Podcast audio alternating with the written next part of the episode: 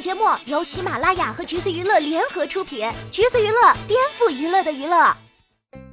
Hello，大家好，欢迎收听橘子新鲜报，我是橘子君钓儿。前两天在微博上刷到一个超酷的美女学霸，叫 Kate Kate 猪猪，她在微博上分享了自己的毕业 Vlog。点儿再仔细一读文案，好家伙，牛津大学年级第一。还要继续攻读数学博士，拿到了百分之两百的博士奖学金。单看任何一个形容词，都是 girls power 的完美代表。照理说，我们中国女孩能够在国外的大学有这么出众的成绩，怎么看都该是个与有荣焉的事儿吧？至少恭喜、称赞、感慨等等等等，完全不过分呢。但是评论区里怎么还是混进了一些奇怪的东西呢？有人说了，这学历是编的吧？编的还不专业。还有人说，数学建模系好像以前都没听过哦。照片 P 的那么烂，生怕别人不知道你造假吗？还有人说他看着像微商，要卖什么直说吧。不过好在妹子本人是很刚的，直接发了一篇长微博来回应，说学历造假。妹子直接把牛津官网的链接丢了出来，说数学建模系没听过。不好意思，全名叫做数学建模与计算科学，是你太孤陋寡闻了。牛津大学系主任毫不吝啬的夸奖，也是白纸黑字儿。还有个数学大 V 站出来说让我考考你吧，在评论区甩出一道数学题，原话是随便出个本科生的题，袁博做一下。猪猪表示说我写东西像微商，但是做题还是可以的。三两笔行云流水，班里数学考试次次满分的大佬风格，给这位出题老师的回应也是一丝不苟、不卑不亢。然后这位出题老师表示：“OK，应该是真的，也是挺搞笑的。您算是哪块小饼干来替牛津大学判断人家学历的真假呀？”随后，这位老师还专门发了一条微博，向自己的粉丝们广而告之，说测试过了。博主应该真的是数学系毕业的，就是数学建模系有点假，可能是他没翻译好自己的专业吧。意思是，虽然我质疑错了，但一定是你表述不太清楚，才让我误会的啦。反观猪猪这边倒是温柔大度、坦坦荡荡，说我原本不认识这位老师，后来朋友告诉我他是数学领域的大 V 博主，他自己也是数学博士。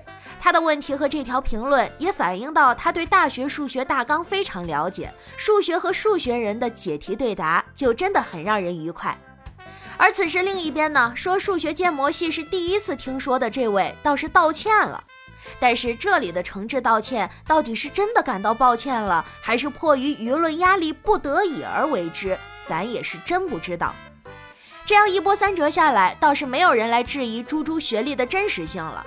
但是另一种声音紧跟着来了：知道你优秀，但是不用一直强调吧，谦虚才是中国人的优秀品德。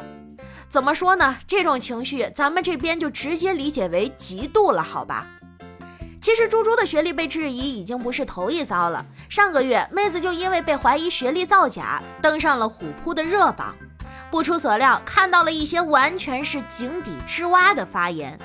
真是想不到，二零二二年了，当女人不跟家庭孩子挂钩，反而和牛津博士数学系紧紧相关，真的会有这么多人破防？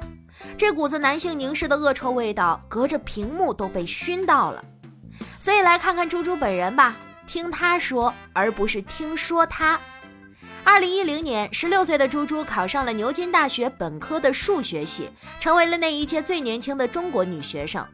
当时面试她的教授说：“你还是个宝宝啊，你怎么就来面试了？”二零一四年，作为年纪最小的应届毕业生，猪猪开始在华尔街工作。二零一九年，他利用工作时间间隙继续研究学术。几年之后，他再次收到了牛津大学的硕士 offer，并以年级第一的成绩毕业。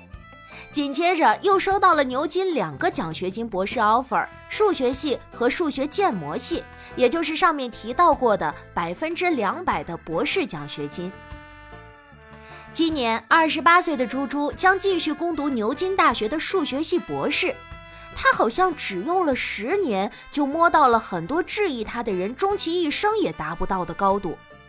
至于有人觉得他的微博像微商文案，可能说的就是猪猪平时发的一些人生感悟之类的吧，画风就是那种很文艺，有一点子鸡汤的。